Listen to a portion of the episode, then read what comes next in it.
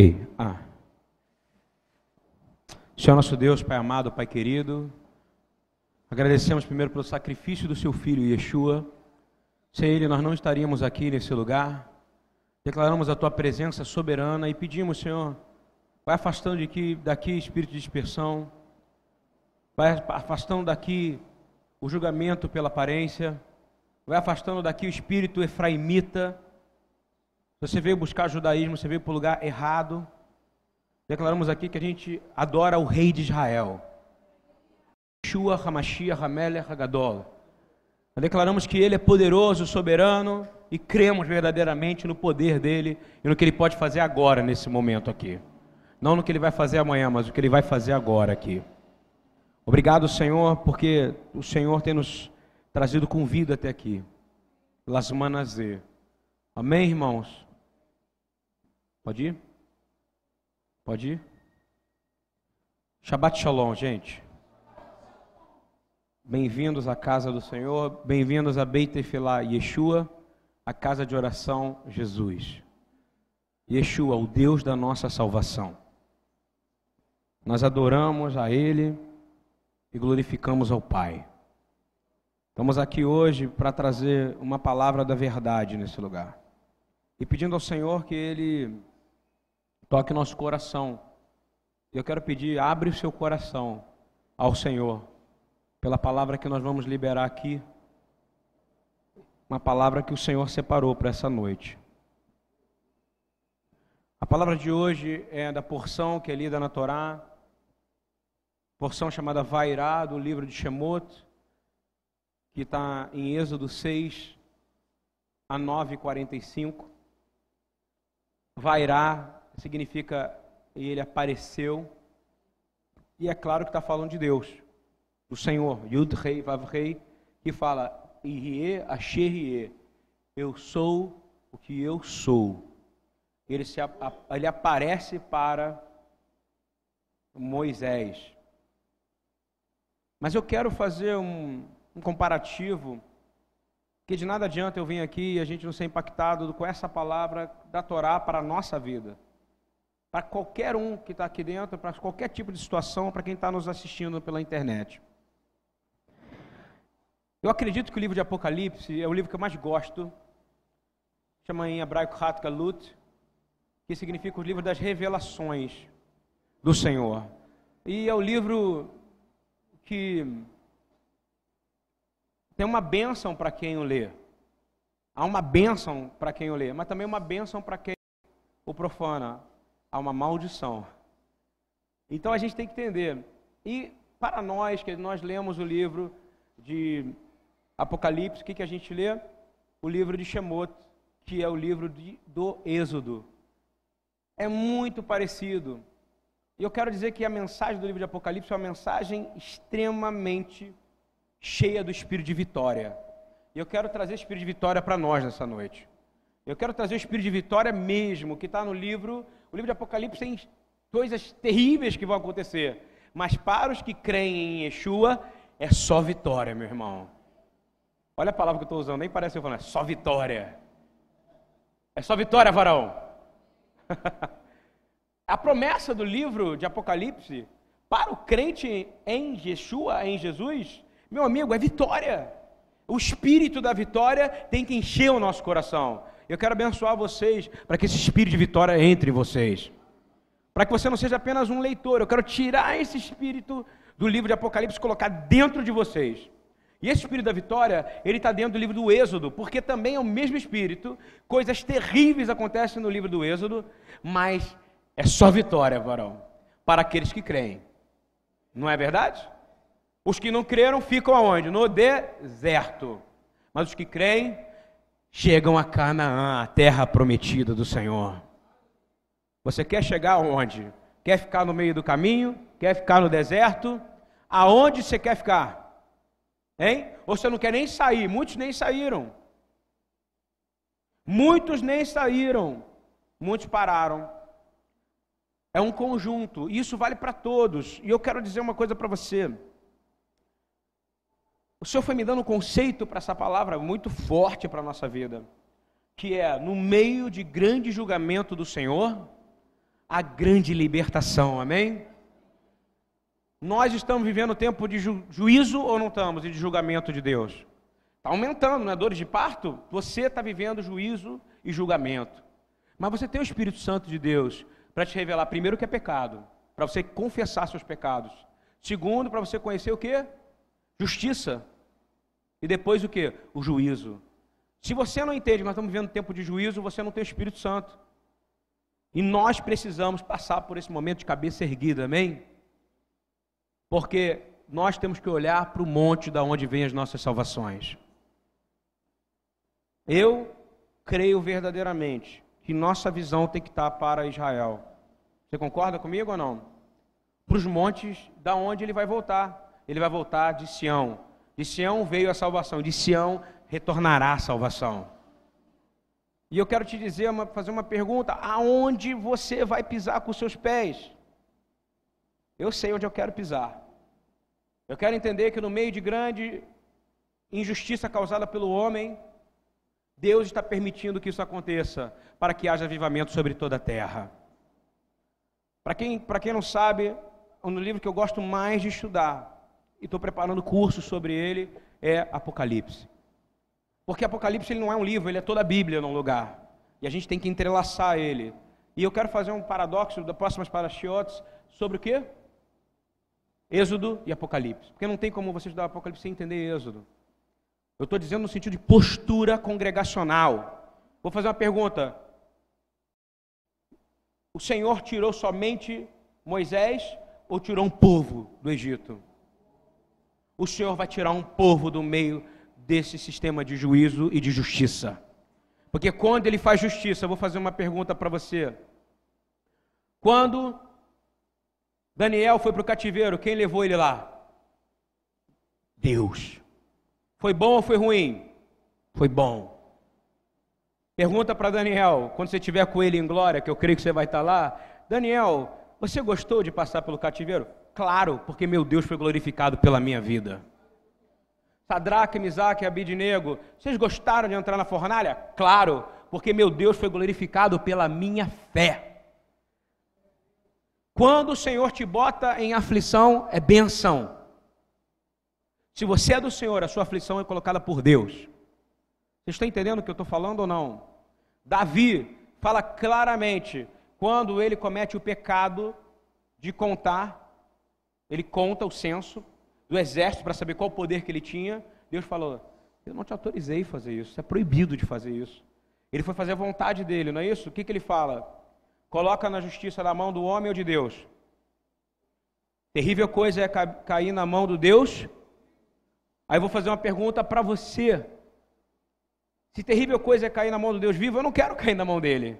Mas Davi sabia que ele estava errado e que a única maneira dele sair daquele lugar era ele se arrepender e dizer: Eu prefiro cair na sua mão e ser julgado por ti do que cair na mão de homens. E nós vamos viver isso no fim dos dias. Nós já estamos vivendo isso. Creia, o Senhor está julgando a terra nesse momento. Vou fazer uma pergunta mais profunda para você. Quem, se João Batista é o maior homem nascido de mulher, não é isso? Ele foi levado ao cativeiro, não foi? Porque ele apregoou a justiça, não foi? Herodes, Herodias, não é isso? Salomé. Ele disse: é errado tu dormir com a esposa do teu irmão. A pergunta é: ele está fazendo isso em nome de Deus ou em benefício político? Em nome de Deus, ele com certeza está do lado do Senhor nesse momento. E se você servir a Deus, de todo o coração, com toda a sua alma e com toda a sua força, você vai conhecer João Batista. Amém? Você não quer ter uma conversa com ele? Mas a pergunta é: quem foi lá e permitiu que tirassem a cabeça dele? Deus. Glória a Deus, morreu como Marte. A gente tem que começar a glorificar essas coisas. Que a gente está querendo um, um evangelho, um gospel, que vem de disco e que fala palavras que são de vitória, mas a vitória tem um preço, bonitão.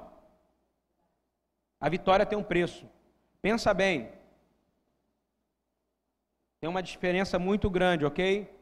Entre escolhido eleito, concorda comigo? E glorificado. Estão entendendo isso ou não? Querido, Deus já separou você. E é por isso que você está aqui. Agora, como você vai se portar diante do Egito? É uma boa pergunta. O príncipe desse mundo é o príncipe do Egito. O príncipe desse mundo é o príncipe do Egito. É o que? O imperador de Roma, são os czares. É Hitler. Tem poder, mas não tem a glória de Deus. Você tem a glória de Deus para destruir esse inimigo.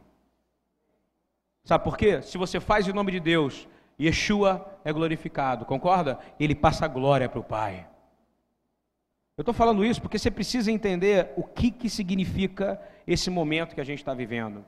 Tem gente que fala de Apocalipse, mas não entende verdadeiramente nada do que passou na Torá. Não tem como desconectar Hat Galut de Torá, ou seja, revelações da Torá porque nós somos o povo escolhido de Deus. Assim como Israel também foi o povo escolhido de Deus, teve que sair do Egito e foi legado para um lugar que não era fácil, que é o deserto. Nós estamos no deserto agora, amém? Se você não acha que você está no deserto, você está errado. Você pode ter a sua geladeira cheia, mas você está no deserto, porque você está longe de viver do lado de Yeshua. Você só vai sair do deserto quando você viver com ele, do lado dele. Isso é verdade. Sabe quando? Você ressuscitar ou for arrebatado, não é isso? Êxodo 1, 8, 9. Vou te falar qual o coração que você tem que ter nesse momento. Talvez seja um momento que não estejamos assim. E é por isso que há tanto problema. Olha só. Livro do Shemot 1, 8, 9 diz assim: Levantou-se um novo rei sobre o Egito. Todo dia se levanta um novo rei sobre a terra. Concorda? Hoje é o Trump, que é o cara, todo mundo, a igreja, a igreja evangélica tá, uau! Adúltero, irmão. Adúltero, rei desse mundo. Deus está usando ele, está entendendo bem? Mas ele não é para ser adorado nem idolatrado. Nós só temos um rei, o rei dos reis, Senhor dos senhores, Yeshua. Eu preciso entender isso. Deus está usando ele como usou Nabucodonosor, como usou Ciro. Deus usa quem ele quer para o propósito dele. De tempo em tempo, os homens aclamam reis. Concordam comigo? O rei do Egito não conhecia José. Os reis desse mundo não conhecem Yeshua. Porque Yosef, José, representa Yeshua.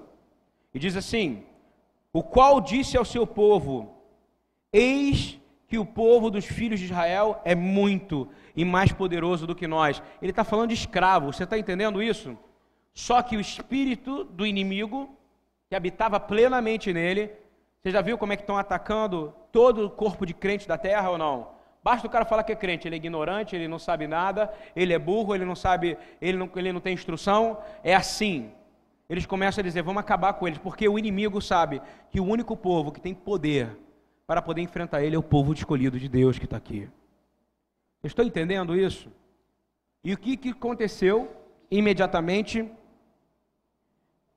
Êxodo 2, 23, 25 diz: E aconteceu, depois de muitos dias, que morrendo o rei do Egito, os filhos de Israel suspiraram por causa da servidão e clamaram, e o Senhor, e o seu clamor subiu a Deus por causa da sua servidão. E ouviu Deus o seu gemido, e lembrou-se Deus da sua aliança com Abraão, com Isaac e com Jacó e viu Deus os filhos de Israel e atentou Deus para a sua condição. Ponto. Nós não somos o povo de Deus, e Yeshua, por causa dele, nós não somos. Recebemos o espírito de adoção e fomos adotados. E nosso Deus não é o Deus de Abraão, de Isaac e de Jacó. O Senhor quer ouvir a nossa súplica, mas nós não estamos chorando o suficiente. Nós estamos satisfeitos com as coisas do jeito que estão. Se nós, os sacerdotes, os, os reis, começassem a chorar de verdade, suplicar de verdade, eu tenho certeza que amanhã o Senhor vai ouvir sua súplica. Digo mais, hoje ele ouve a sua súplica. Porque o Senhor é socorro bem presente em tempo de angústia. Mas você precisa levantar um clamor sincero. O que está escrito? O povo que se chama pelo meu nome, se clamar, chorar se arrepender, o que, que ele vai falar? Eu sararei a sua, dentre outras promessas que estão ali. Falta choro sincero dentro de nós. A gente está chorando pela nossa casa, mas Deus não atende aquele que chora por si mesmo. Você está entendendo ou não? Deus quer ouvir uma igreja que clama como um povo. E aí ele vai vir resgatar. Nós estamos passando por situações de juízo na terra. Nós temos que começar a chorar. Chorar porque tem pessoas morrendo na Síria. Chorar porque o maior índice de violência do planeta urbano é no Brasil. Nós temos que chorar porque a igreja talvez mais corrupta do mundo está no Brasil. Por isso que o governo é assim. A gente precisa começar a chorar porque o índice de meninas abaixo de 18 anos estuprada é o maior talvez nessa nação. A gente tem que chorar porque o maior roubo que já aconteceu dentro de um governo foi nesse país. A gente tem que chorar. Nós temos que chorar, mas nós estamos chorando pouco. A gente está fazendo ato profético em vez de fazer atos de arrependimento, choro. Está na hora de parar. Os meus pais, os profetas, os meus pais, os juízes, os meus pais, os shoftim, o que, que eles faziam? Choravam Jesus chorou por Jerusalém. A pergunta é: você está chorando pela nação a qual o Senhor te colocou? Esse é o maior ato profético que você pode fazer. Preocupar o que tem na sua geladeira. Ele falou: Eu não vou deixar faltar nada. Não, o justo não mendigará o pão, nem sua descendência perecerá. Você quer na palavra? Então recebe essa palavra. Porém, coletivamente nós precisamos chorar, nós não temos que estar satisfeitos. O homem que fala para mim que está feliz, ele está errado. Felicidade não é a palavra bíblica, você está ouvindo bem? A Bíblia, eu quero consertar essa congregação no sentido disso. Na Bíblia, o que existe é espírito de alegria, que é o que? Fruto do. Eu, como servo do Senhor Yeshua, não posso estar contente com as coisas do jeito que estão na terra, porque eu seria louco. Eu trabalho numa base missionária. Todo dia entra gente aqui que é filho de pastor, filho de pastor, filho de pastor. Sabe aonde? Que está na Cracolândia. Eu vou ficar rindo, é para falar que eu estou feliz? Eu não estou feliz, não. Falo para a Patrícia, eu não estou feliz. Pode ser minha mulher, eu não estou feliz. Eu não posso, um profeta não é feliz. Você entende o que eu estou dizendo? Nós temos espírito de alegria. Eu posso rir, que nem eu ri com a Ana Lúcia, que nem eu ri com a Dayana hoje, que nem eu ri com a Mônica, mas feliz eu não posso estar. Feliz é uma propaganda de refrigerante. Está ouvindo bem? Nessa terra de gigante, a vida é uma propaganda de refrigerante. É para todo mundo ficar o quê? Uh, uh, uh, uh, tá tudo bem, tá nada bem. Acharam o policial agora dando porta-mala. Neguinho tá brincando de vir falar de Torá para mim. Sabe o que a gente tinha que fazer com a Torá, pela Torá? Ir lá fazer, sabe o que? Um ato de arrependimento pelo sangue inocente derramado naquele lugar. Mas não fazem isso. O que acontece? Aumenta a pobreza, aumenta a violência, porque os sacerdotes não estão chorando. Por que, que o Senhor ouviu o clamor do povo? Porque eles choraram e falaram: Senhor, lembra-se, lembra disso? Aviva a minha memória. Olha que oração linda, não é isso? E aí o Senhor gera, o Espírito gera o quê? Choro.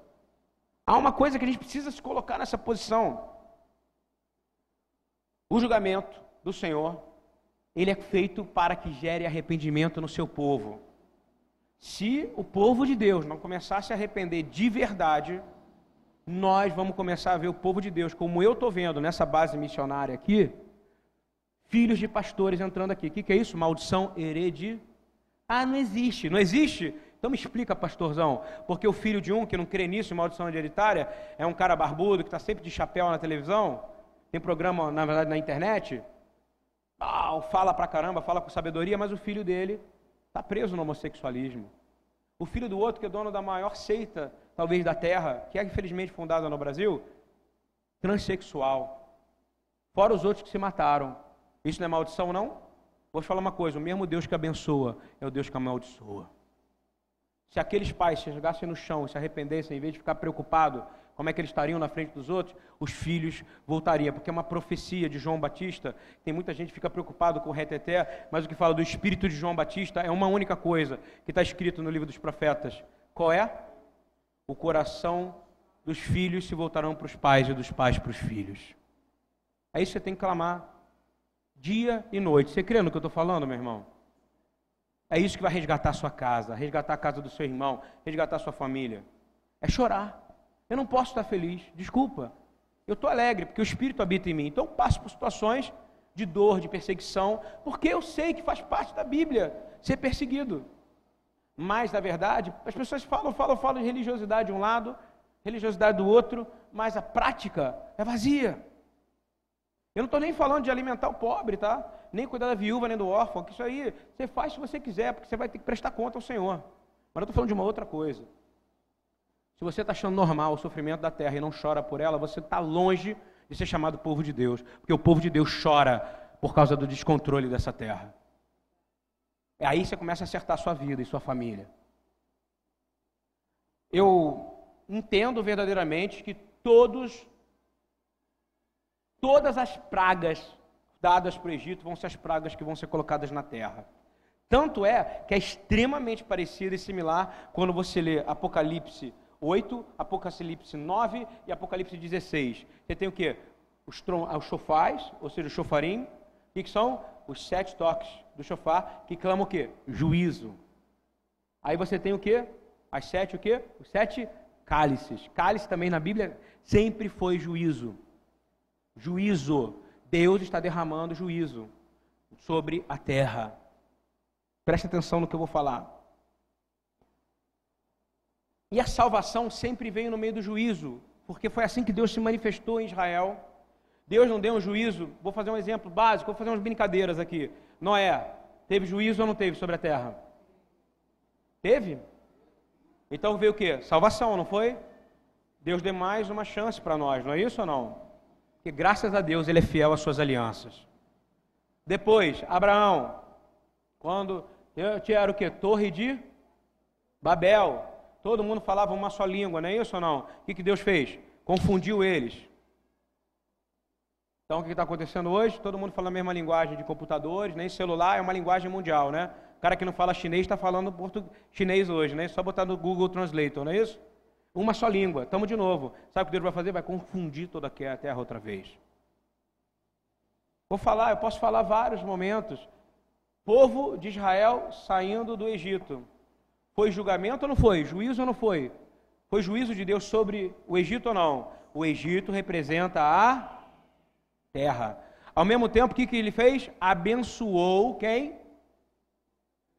Ele usou José a três parashiotes passadas, três porções passadas para fazer o quê? Usou Israel para abençoar quem? O próprio Egito. Sabe por quê? Porque Deus, ele sempre coloca diante de você o quê? A bênção e a e você, eis que eu direciono você a escolher o quê? A mas você pode subir no monte da maldição, no Eval. Depende de você. Então, então, sempre no meio de juízo de Deus, vai se manifestar Yad Hazaká os virou Anetoyar. O que, é isso? O braço estendido, a mão forte do Senhor, amém? Para ele resgatar os seus. Se você ler o livro de Apocalipse, Apocalipse 8, 9 e 16, e você lê dessa parashiot, dessa paraxá, e as, as próximas três, o que você vai acompanhar? As próximas porções? Todos os cálices e trombetas conectados, porque o mesmo juízo e justiça que veio sobre o Egito vai vir sobre toda a terra. Porém, vai haver um povo sobre toda a terra. Quem é esse povo? Aqueles que são chamados filhos de Deus. E aí eles vão precisar passar por isso. E fala claramente: olha só. Apocalipse 7, 1, 8, tá? Eu vou fazer só uma, um paralelo entre Hatkalut Shemot, ok? Em Revelações e o livro do Êxodo. Olha só. E depois dessas coisas, vi quatro anjos que estavam sobre os quatro cantos da terra, retendo os quatro ventos da terra, para que nenhum vento soprasse sobre a terra, nem sobre o mar, nem contra árvore alguma. Ou seja, imagina tu viver sem ar. Você imaginou isso ou não? Angústia. Eu fico no calor que está aqui no Rio, já angustiado, você não fica, irmão? Complicado, não é esse calor? Você imagina sem vento. Já começa, não é isso? Olha o teste que nós vamos ter que passar, concorda? Ele não fala aqui, santos e ímpios não vão passar. Todos vão passar por isso. E diz assim: E vi outro anjo subir do lado do sol nascente, e que tinha o selo do Deus vivo, e clamou com grande voz aos quatro anjos, a quem fora dado o poder de danificar a terra. O Senhor vai dar poder a um anjo para fazer o quê? Tem gente que fala que é o diabo. Deus manda um anjo fazer o quê? Danificar a terra. Você está entendendo que Deus é esse? E você está se clamando, meu Deus, eu estou sendo muito atacado, os demônios estão me atacando, o diabo está me atacando. Às vezes é Deus. Você está entendendo isso ou não? Para ver se você vai provar e vai gostar.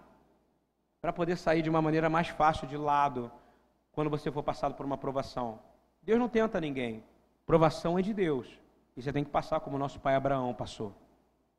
Olha só. Diz assim: não danifiqueis nem o mar, nem as árvores, até que hajamos selado nas suas testas o servo do nosso Deus. Ou seja, nós vamos ter que estar aqui. Nós vamos ter que estar aqui para termos o que? O selo do Senhor. Quem é, como é que vamos comparar o selo do Senhor com o que, aconteceu nos portais dos umbrais do Egito? O que, que fizeram no Egito? Quem estava selado, com a porta selada com o sangue do cordeiro, Podia ser até egípcio lá dentro, mas não morreria. Então, nós temos que crer que o Senhor está nesse momento selando nossa testa agora. Vocês estão entendendo o que eu estou falando? Porque você, se você crer nisso, você vai começar a ter temor ao Senhor. Na sequência diz assim: agora vem uma coisa muito forte, olha isso. Ouvir o número dos selados. Aí ele vai falar quem são esses selados.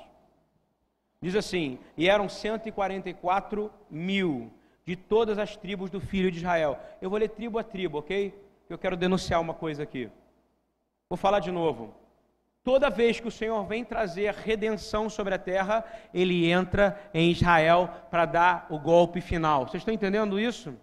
Agora, nesse momento, começou em Israel, não foi? O Espírito do Senhor vai ser derramado sobre toda a carne da terra, mas depois vai haver grande avivamento em Israel. Por isso que a gente tem que orar por Jerusalém. Jerusalém é um cálice de tontear mesmo, a gente não consegue entender. Porque um lugar não é importante. Mas o povo que habita naquele lugar é um povo que é propriedade do Senhor. E ele vai fazer o que ele quer com ele. Ele disse: Eu vou salvar. Olha só, presta atenção. Agora, no versículo é, versículo 5. E ouvi o número dos selados. Agora 6. Da tribo de Judá havia 12 mil. Vou falar tribo a tribo, tá? Vamos lá. Judá, 12 mil. Tribo de Ruben, 12 mil. Gade, 12 mil. Tribo de Axé, 12 mil. Tribo de Naphtali, 12 mil. Da tribo de Manassés, 12 mil. Da tribo de Simeão, 12 mil. Da tribo de Levi, 12 mil. Da tribo de Issacar, 12 mil. Da tribo de Zebulão, 12 mil selados. Da tribo de José, 12 mil selados. Da tribo de Benjamim, 12 mil selados. Cadê Efraim? Não tem. Está ouvindo bem ou não? E Efraim não é o corpo da igreja do Senhor. Está ouvindo bem? Porque eu vou te responder quem é o povo da igreja do Senhor. Apocalipse. Diz assim: 7, 9, 12. Ele podia ter falado, né? Benjamim, mas Efraim, não, não tem. Não tem. Efraim foi separado. Está ouvindo bem? Não existe. Esses são o povo que o Senhor, as tribos que o Senhor vai resgatar. Só Ele sabe quem é de cada tribo. São judeus, santificados, selados com o selo do Cordeiro. Amém? Você tem esse selo, irmão? Glórias a Deus. O Senhor tem te separado. Eu rogo a Deus para que seu nome esteja escrito no livro da vida. Agora você procurar tribo para poder se botar? Não tem. Cadê a tribo aqui? Me mostra. Você sabe como é? E tem gente que fala que Efraim é a tribo, é a igreja. Não é. Olha como é que aparece em Apocalipse 7, 9, 12, por favor. Depois dessas coisas, olhei e eis aqui uma multidão. Multidão é povo. Está ouvindo mesmo? Está ouvindo bem? Povo povo, Goim, nações, não tem nada a ver com Efraim, tira isso da sua cabeça. É nação, não precisa ser judeu, não precisa ser árabe, não precisa ser nada. Não precisa ser semita, que eu quero dizer. Você precisa ser lavado pelo sangue do Cordeiro. Vocês estão entendendo isso ou não? Olha que ele vai falar quem são essa tribo gigante. Ele não vai falar uma tribo, não. Vai ser a tribo da Luzolo, lá de Angola. Vai ser a tribo da Ana Lúcia, lá de Pernambuco. Vai ser a tua tribo, meu irmão. Todo mundo pertence a uma tribo, concorda comigo? Eu vou fazer uma visão que John Wesley teve. John Wesley teve uma visão. Quem não sabe, John Wesley foi fundador da igreja metodista, da denominação metodista. No fim da carreira dele, ele teve um sonho. Ele chegou e chegou no céu, perto do Senhor, e ele teve uma conversa com o Senhor, e ele falou: Senhor, aonde estão os batistas aqui? Aí o Senhor respondeu: Não conheço o batista. Aonde é que estão os presbiterianos? Não conheço o presbiteriano. E ele começou a ficar nervoso. Aonde que estão os assembleanos? Onde é que estão os católicos? E ele ficou com medo, disse que na própria visão ele teve medo. Ele falou: agora eu vou perguntar do metodista. Aonde está o metodista? E estava todo mundo vestido de branco, o Senhor na frente, montado num cavalo, está vendo? Preparado. O Senhor olha para ele e fala assim: Não conheço nenhuma dessas coisas que você está me falando. Aqui só estão aqueles que foram lavados pelo sangue do Cordeiro e que se arrependeram. Está entendendo o que eu estou dizendo ou não? O Senhor nunca vai sondar a denominação. Ele não vai sondar mais nada. Nem tribo, nem povo. Você está vendo? Vai ser Israel e a igreja. Israel ele tem um particular com ele. Mas o corpo da igreja é formado por judeus e gentios, cheio do Espírito Santo. O Senhor não conhece denominação. Quem cria isso é coisa de homem. Vai criar separação para que a doutrina de homens. Não quero ofender ninguém, estou falando a verdade, porque na minha Bíblia não tem nenhuma denominação. Na sua tem, me mostra. O Senhor está procurando nem tribo, ele fala que vai ter um de cada tribo para ele mostrar a onisciência dele. Dono de toda a ciência, sabedoria e poder, não é isso? Ele olhou e falou: Ninguém sabe de que tribo é, porém eu sei. Eu sei. E eu preciso, porque eu tenho falado que vai ter doze tronos, não é isso? Um para cada tribo, doze, um para cada apóstolo, não é isso? Que nem apóstolo, não tem 500 mil apóstolos, queridão. Tem a função apostólica. Trono só tem doze. Na verdade, nem trono. O nome deles que vão estar na cidade de Jerusalém só são doze. Agora, isso não impede você ter um trabalho apostólico. Todos nós somos apostólicos. Aqui na BTI, todo mundo sabe. Shalia é o quê? Entregador de pizza. Em Israel, um shalia, que é o nome de apóstolo, vem da palavra shilihut, que é apostólico, é o quê? O que entrega. É o menor de todos, como Jesus falou, não é isso? Você quer ser o menor de todos? Bem-vindo ao movimento apostólico, amém? Porque ele disse: Até eu vim servir. Quem você é para poder estar em cima mandando em bispo? mandando em pastor, mandando não sei o quê, mandando. Nem sei essa hierarquia.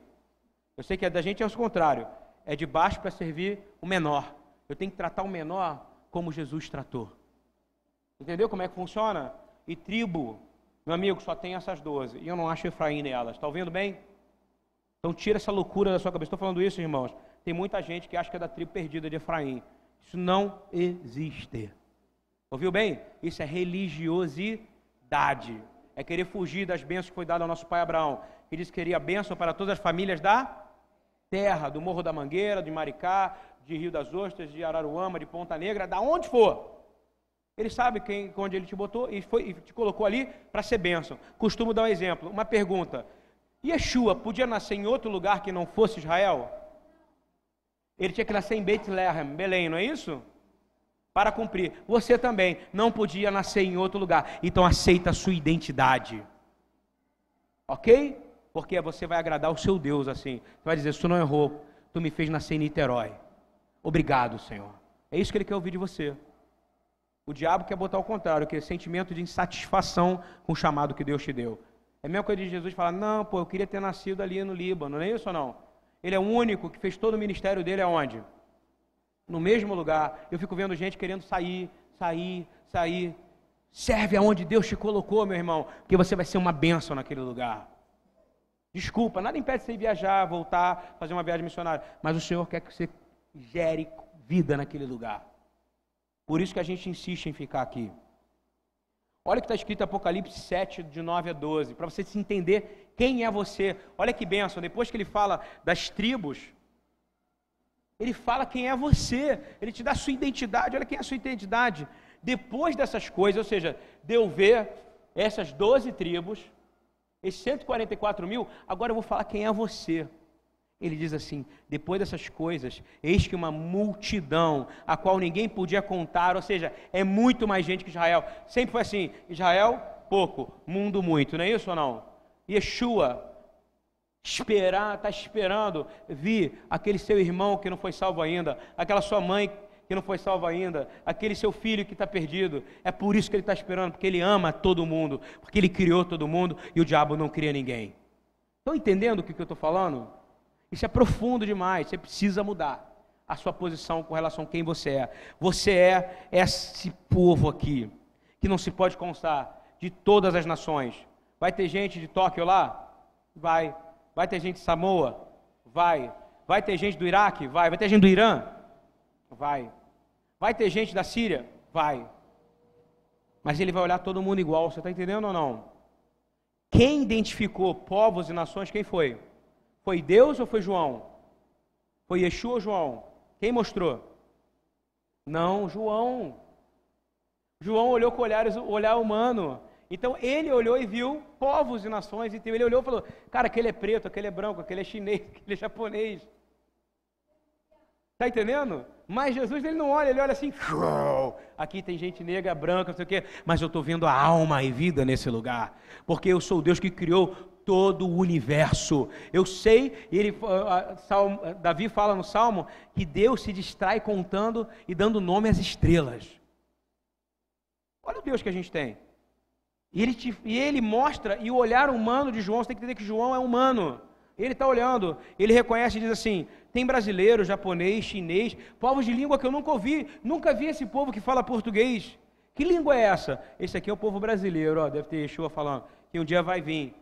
Vai dar uma mega confusão, mas é um povo bom. É um povo que se botar para ele para trabalhar, ele vai trabalhar. Tem lá uns 5% que dão confusão, como tem todo Israel tinha problema também. Mas é um povo que eu escolhi. E um dia o Brasil vai pertencer ao Senhor Jesus. Vocês estão entendendo o que eu estou falando? Porque Deus é maravilhoso, cara. Olha só, essa é a visão. Tem gente que fala que é Jesus, falando não é. É a visão de um homem chamado João, vendo um monte de gente falar um monte de língua.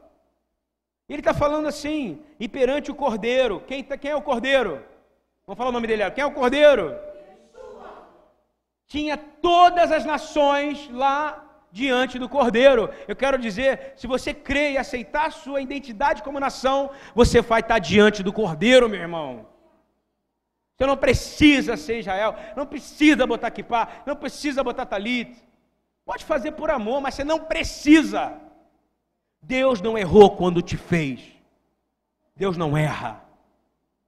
Deus colocou aqui para você ser uma bênção aqui.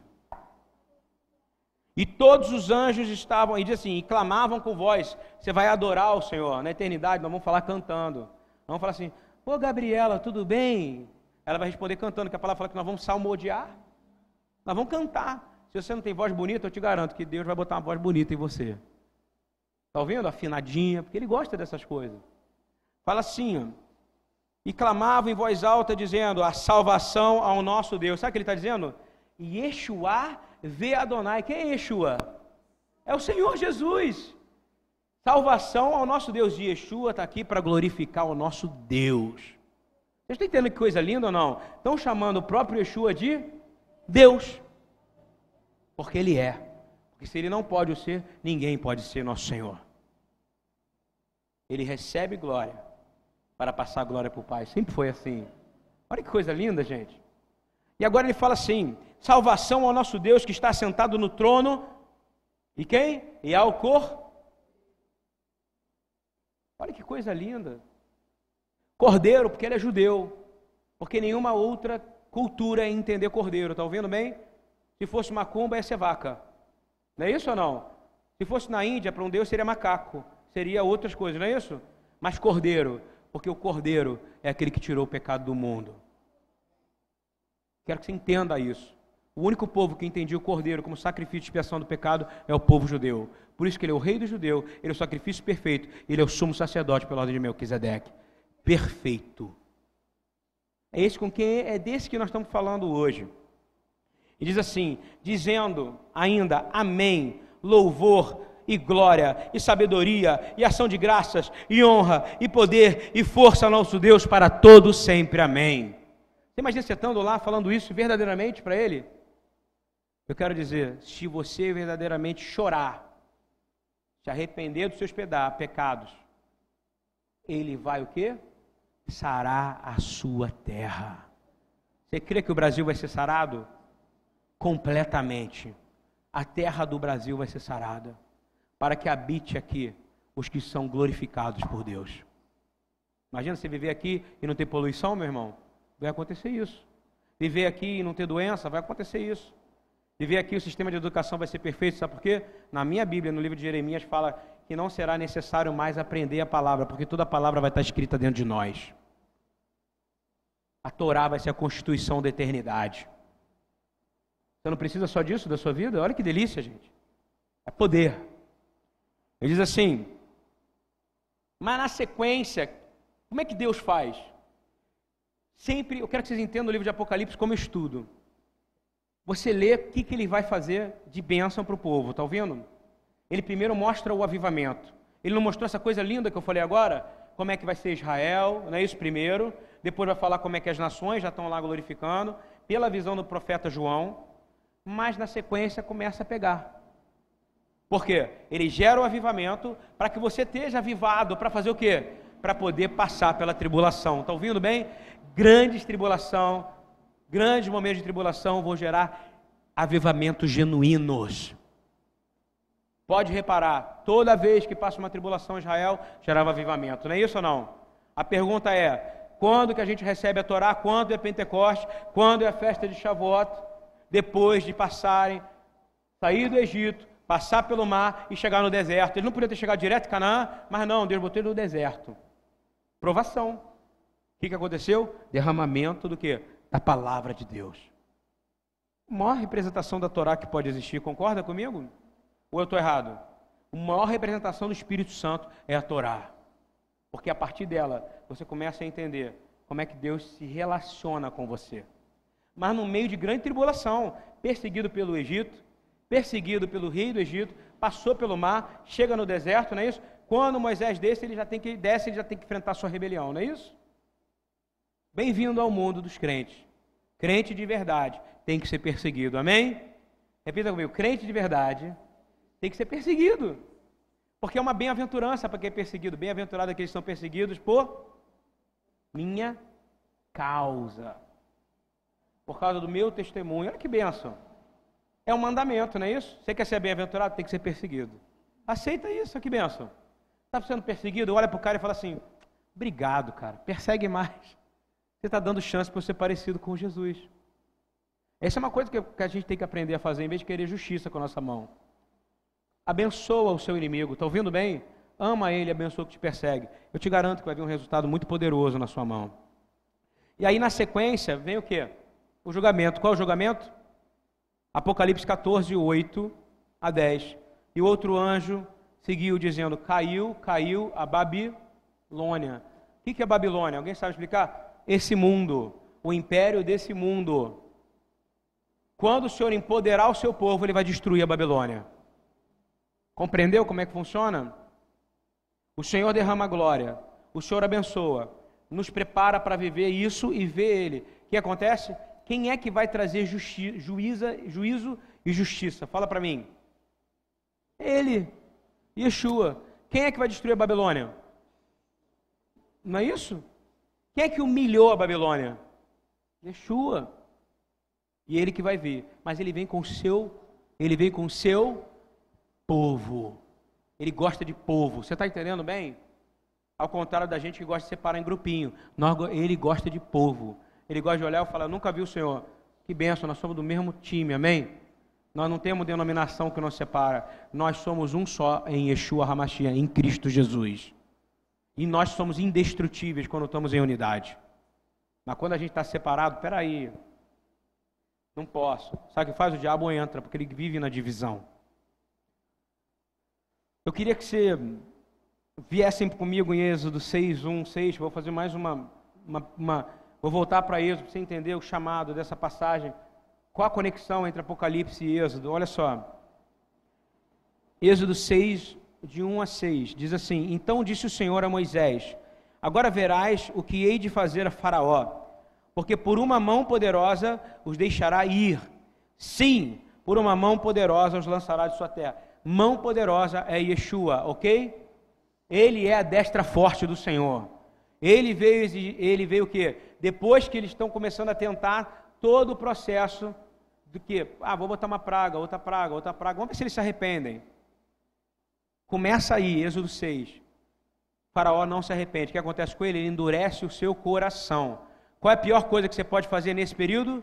Endurecer seu coração. Porque você não vai agir como filho de Deus, você vai agir como filho do diabo.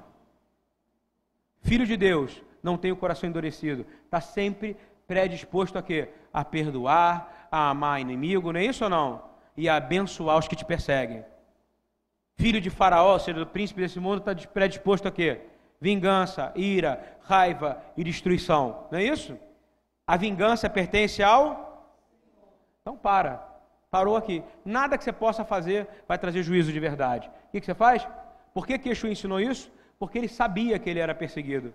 E sabia que vocês iam ser. Perseguição não é só quando alguém vai atrás de você e fala de você, não. Perseguição é quando sua cabeça está dando tilt. Não é isso? Perseguição quando você não aguenta mais. O espírito de depressão que está sobre você, o espírito de insatisfação que está sobre você, o espírito de vergonha que está sobre você, e o espírito de mentira que está entrando na sua vida. Deus não gosta de confusão. Quando Deus vem, Ele não cria confusão, Ele destrói. Estão entendendo como é que funciona a ação de Deus? Ele é juízo, Ele bota o dedo dele, acabou. Ele não precisa fazer nada. Olha só. E ele fala assim: Eu apareci a Abraão a Isaac, a Jacó, como Deus que é o Todo-Poderoso, El Shaddai, ok? El Shaddai. Mas pelo meu nome o Senhor não lhes fui perfeitamente conhecido. E também estabeleci a minha aliança com eles, para dar-lhes a terra de Canaã, a terra de suas peregrinações, no qual foram peregrinos. E também tenho ouvido o gemido dos filhos de Israel. Vamos, vamos, vamos colocar essa palavra? Repete comigo, eu preciso gemer. Você precisa gemer. Você precisa clamar. Você precisa voltar a chorar pelas crianças que estão abandonadas, pelos filhos da igreja que estão abandonados, pelos pastores que se suicidam, pela igreja que está perdendo a ordem de decência, e por esse país, pelo governo. Nós temos que chorar por tudo. O Senhor ouve o gemido do seu povo. Gemido do povo, vai lá de novo, ele não, ouve, ele não ouve o gemido de um. Ele ouve o que? A unidade. Se eu chorar por você, e você chorar por mim, você está agradando quem? Agora, se eu choro porque eu não tenho algo, você está agradando a você. E ele não gosta de mimimi, você entendeu? Deus ele resolve o problema. Mas você precisa chorar. Você precisa chorar. Porque o Senhor ouviu o gemido do povo dele. Diz assim: E também tenho ouvido o gemido dos filhos de Israel, ao quais os egípcios fazem servir, e lembrei-me da minha aliança. Você vive aonde? Na Brit Hadashah, concorda comigo? Na nova aliança estabelecida por quem? Pelo sangue do Cordeiro. Concorda comigo? Você tem que lembrar sempre em memória dele. Tem que comer, não é isso? Da sua carne e beber do seu sangue. Essa é a nova aliança. Esse é o Brit Hadashah. E é por isso que você é incluído. E ele fala que nunca mais você perecerá, porque ele habita em você e você habita nele. E o Pai habita em você por causa do Espírito Santo. Você precisa entender esse poder. Essa é a nova aliança. Então você está incluído na aliança ou não? Tá. Então você tem que fazer o quê? Chorar. Eu estou te dizendo, tá, a gente vai ter que chorar de novo. Nós vamos ter que chorar, chorar como Israel. Até em, em Zacarias 12, fala que Israel vai se derramar no espírito de pranto e de arrependimento para ele, e vão olhar para ele como se tivesse o transpassado, porque só o arrependimento e o choro vai trazer Yeshua de volta. Foi o que fez o Senhor ir lá e resgatar Israel. Está ouvindo bem? Continuando. Portanto, agora vai lá e diz aos filhos de Israel: Olha o que aquele Deus vai falar que lindo. Ani Adonai Elohechem. Eu sou o Senhor, seu Deus. Isso vale para você. Você tem um Deus que fala, eu sou o Senhor, seu Deus. E é por isso que você pode andar de cabeça erguida. E diz assim: Que vos tirei de debaixo das cargas dos egípcios e vos livrarei. Está tá ouvindo bem? Futuro. Futuro. Vos livrarei da servidão e vos resgatarei com o braço estendido e com grandes juízos. Ele te leva, mas o juízo dele vai sobre o povo que te escravizar. Por isso que Paulo fala: Antes eu era escravo, hoje eu sou livre. Porque você conheceu o Deus de Abraão, Isaac e Jacó, pelo sacrifício do seu filho Yeshua. Eu estou dizendo para você que você precisa chorar. Vou falar de novo: se Yeshua chorou por Jerusalém, você tem que chorar pelo Brasil. Se Yeshua chorou por uma cidade, você tem que chorar pela sua cidade, seja ela pequena o que for. Se Yeshua chorou por Jerusalém, você tem que chorar e prantear por Jerusalém também. Quer um ato profético? Não é ir lá para o Rio, lá da Vale do Rio Doce, onde é aquele, negócio, qual é o nome daquele lugar lá? Esqueci o nome, Mariana, não foi isso? Tragédia de Mariana. Quando caiu a, a, a Vale, destruiu o rio da, do, do Vale do Rio Doce. Foi um monte de pastor para lá, ficar balançando água, não é isso ou não? Um ato profético. Sabe qual era o ato profético? Todo mundo ajoelhar em Mariana. Isso aconteceu, algumas igrejas amigos minhas fizeram. De lá, porque quem tem legalidade, o povo de lá. Deus escolheu aquele povo, choraram, choraram, clamando para que o Senhor, em cinco anos, restaurasse. Hoje, o povo de lá fez isso. O que aconteceu? Começou a restaurar outra vez o rio. Sabe por quê? Deus tem prazer em restaurar as suas coisas. Deus não deu o rio para o homem, sim ou não? Deus não deu o oceano para o homem. O peixe que está no mar, quem tem autoridade sobre o peixe? O homem. Quem tem autoridade sobre todos os animais? Quem deu o nome para os animais? O homem. Deus vai restaurar toda a autoridade do homem sobre a terra outra vez. Você vai poder comer sem medo de estar intoxicado. Porque Deus é bom. E a misericórdia dele dura para sempre. Nós não merecemos, mas ele é fiel à sua palavra. E Para você entender, vai haver um grande terremoto na terra. Mas vai haver um grande terremoto em Jerusalém. A terra inteira está tremendo. Lembra que Yeshua fala em Marcos, se não estou enganado, 13. Ele fala que, que vai ter o quê? Quando tiver grandes terremotos na terra, não é isso? Quando tiver nação contra nação. Lembra disso? Grandes tremores. Eis que esses são os dias. A terra está tremendo, não está? Em vários lugares está começando mais forte. Lugar que não tinha neve, hoje tem neve. Lugar que não tinha terremoto, tem o Brasil não tinha, começou a ter tremor de terra. Os tremores estão maiores e maiores. Tem gente que quer jogar juízo em cima de alguns lugares. Não jogue juízo. Só o Senhor tem poder para julgar aonde Ele está fazendo isso. Que nem aconteceu com um deputado, um senador de, do Texas, que falou: tá vendo? Essas incêndios só acontecem lá na Flórida por causa do homossexualismo. Sete dias depois, ele estava dentro de um barco, com a casa dele toda destruída. Não vamos julgar, porque a vingança pertence a quem? O que, que ele tinha que fazer? Chorar pelo pessoal que estava lá, não era isso ou não? Chorar para que os homossexuais fossem completamente restaurados. O Senhor tem poder para restaurar. Vai ter, mas vai ter um lugar que vai ter um grande terremoto. E um dia vai ter um terremoto no Brasil porque vai ter que tremer aqui também. Quantos creem nisso que eu estou falando aqui? Um dia vai ter. E quando acontecer, olha o que, que é aqueles que creem no Senhor têm que fazer. Apocalipse 11, 12. Logo depois, logo depois, na sequência, que aparece o que? A morte do, daqueles dois profetas que tem Elias e Moisés. Tem o espírito de Elias e o espírito de Moisés. O que acontece? O Senhor vai tremer a terra de Jerusalém. É o que está em Zacarias 14, ok? Ele vai fender uma rocha, vai separar. Vai separar Jerusalém, vai vir um rio de dentro de Jerusalém. Olha o que ele está dizendo aqui.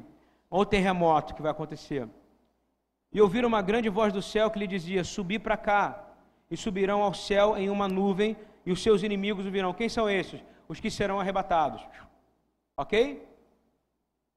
Bem no finalzinho, tá? De toda a tribulação. Vão ser arrebatados. Ele diz assim: E naquela mesma hora houve o grande terremoto e caiu a décima parte da cidade. Que cidade é essa, irmão? Jerusalém. E no terremoto foram mortos sete mil homens, e os demais ficaram muito atemorizados e deram glórias ao Deus do céu. Você imagina você ficar atemorizado porque deu um terremoto? Quando vem um terremoto, o que você tem que fazer? Glória a Deus, Senhor. Estão entendendo o que eu quero dizer? O que é escolhido do Senhor? Você precisa entender como é que funciona esse processo. Para terminar, apenas mais um comentário aqui. Êxodo 14, 27. Não vou pular isso. Eu vou para Apocalipse 11, 17 e 19. Diz assim. Diz, não vou voltar para Êxodo para finalizar. Êxodo 14, 27 e 31. Quero falar da glória, ok? Da vitória completamente. Vamos pegar uma probabilidade, bota o engenheiro lá para ver se o mar ia abrir. Não ia abrir, concorda? Era pedra para trás, água na frente. Os que não eram do Senhor estavam fazendo o quê? Reclamando. Como é que você me trouxe para cá? Aqui nós não vamos sair daqui, não é assim que funciona? Murmuraram. Olha o que, o Senhor fez. Moisés foi falar com o Senhor. E o Senhor apenas disse: Diga ao povo que marche. Nossa função na vida é andar para frente, está ouvindo? Crente não anda para trás, irmão. Aceita isso como verdade para a sua vida? Você não vai. Deus não botou olhos nas nossas costas? Você tem olho atrás? Não tem. Você não é para andar para trás. Tem que andar para frente. E quem guarda a tua retaguarda? O Senhor. Amém? Quem guarda a sua frente? O Senhor. Ele vai te proteger. E olha o que vai acontecer aqui. Olha a beleza disso. Êxodo 14, 27 31. Moisés estendeu a sua mão sobre o mar e o mar retornou a sua força ao amanhecer. Estou falando do final. Quando chega de manhã, só acabou o processo, que todo mundo fala da abertura do mar, concorda? Passou o povo. Moisés ficou a noite inteira em vigília. Por isso que Yeshua fala: orai e vigiai o tempo inteiro. Não é porque o mar abriu, você vai descansar. Você vai ficar prestando atenção. Você para e olha. E continua orando, continua clamando. E diz assim: uma vigília, né? E fala: E o Senhor derrubou os egípcios no meio do mar. O mar voltou ao natural. Porque as águas, tornando, cobriram os carros e os cavaleiros de todo o exército de Faraó, que os haviam seguido no mar. Nenhum deles ficou, mas os filhos de Israel foram pelo meio do mar seco, e as águas foram-lhes como um muro, a sua mão direita e a sua esquerda. Muro Diz o Midrash, o estudo rabínico, que eles podiam encostar na água, de tão sólida que era. Sabe por que tinha que ser sólida? Não tem essa coisa que geólogo fala, que o mar baixou.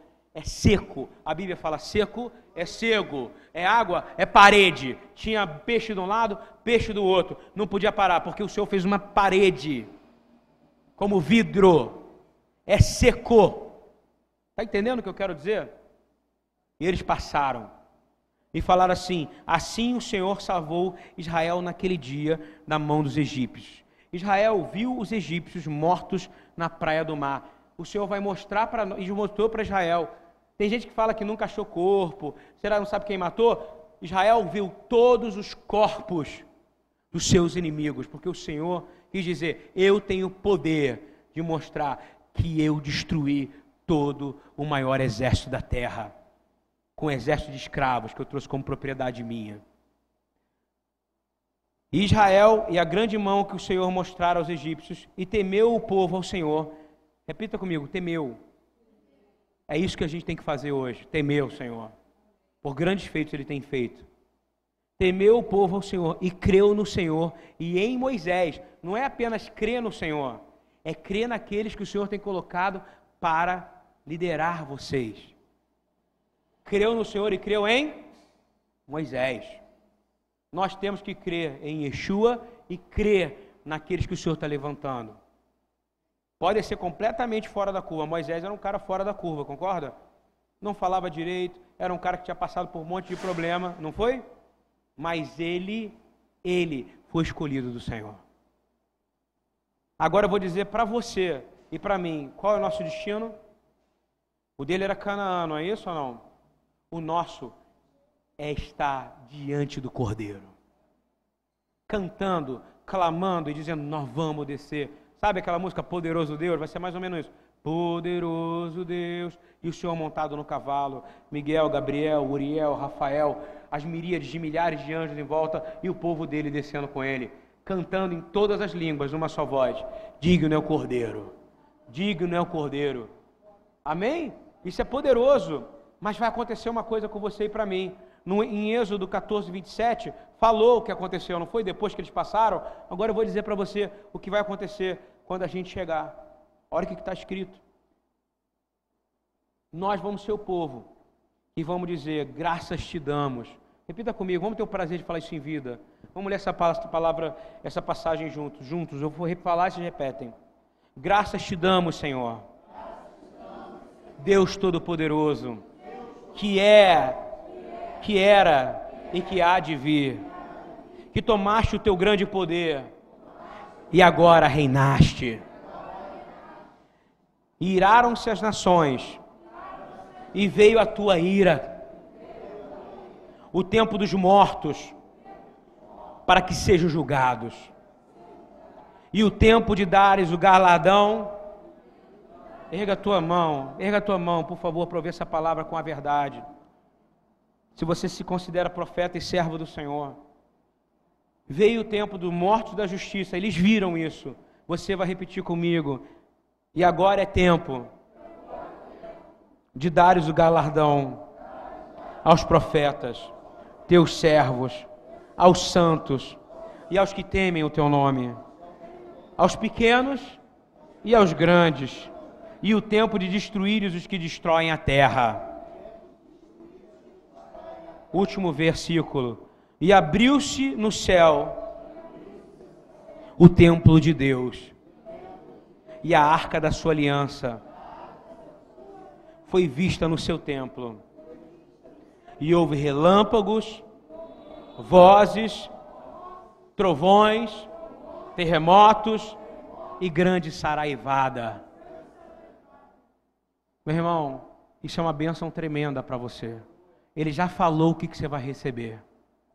Mas eu quero te dizer, você só vai estar aqui se ele ouvir o gemido do seu povo. Pai, em nome de Yeshua, nós queremos orar. Pedimos, Senhor, resgata de novo no povo a vontade de clamar, de chorar pela nação, pelo povo, porque nós somos tribos, povos e nações.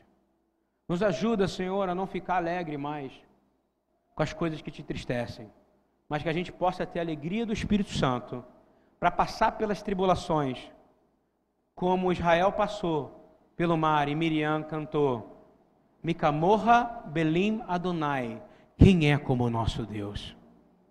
Não há outro como o nosso Deus.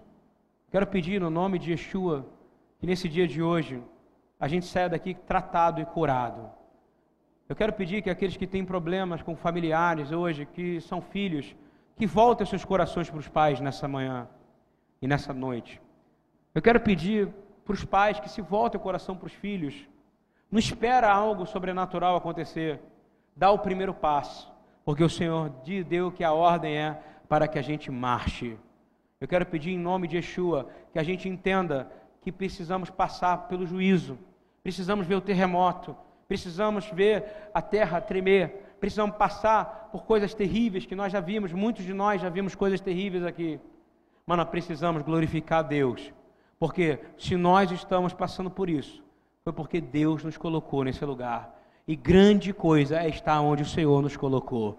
Sejam aflições financeiras, perseguições, problemas familiares, seja depressão, problemas emocionais, eu quero declarar que o Senhor tem poder para levar cativo em Cristo todo o pensamento que não nos eleva ao alto e nos eleva ao alto metanoia. Coloca-nos a mente de Cristo nessa noite. No nome de Yeshua. Amém. Amém, meus irmãos. É a mensagem que eu tinha para hoje. Queria convidar os irmãos para a gente, quem quiser ofertar, dizimar, fica à vontade para devolver aquilo que é do Senhor, ok? Quero convidar vocês, tem muitos visitantes aqui, para a gente vir aqui, para a gente fazer o nosso kiddush, que é a gente celebrar o Shabat, ok? Santificar esse dia de hoje. Vamos, venham comigo aqui.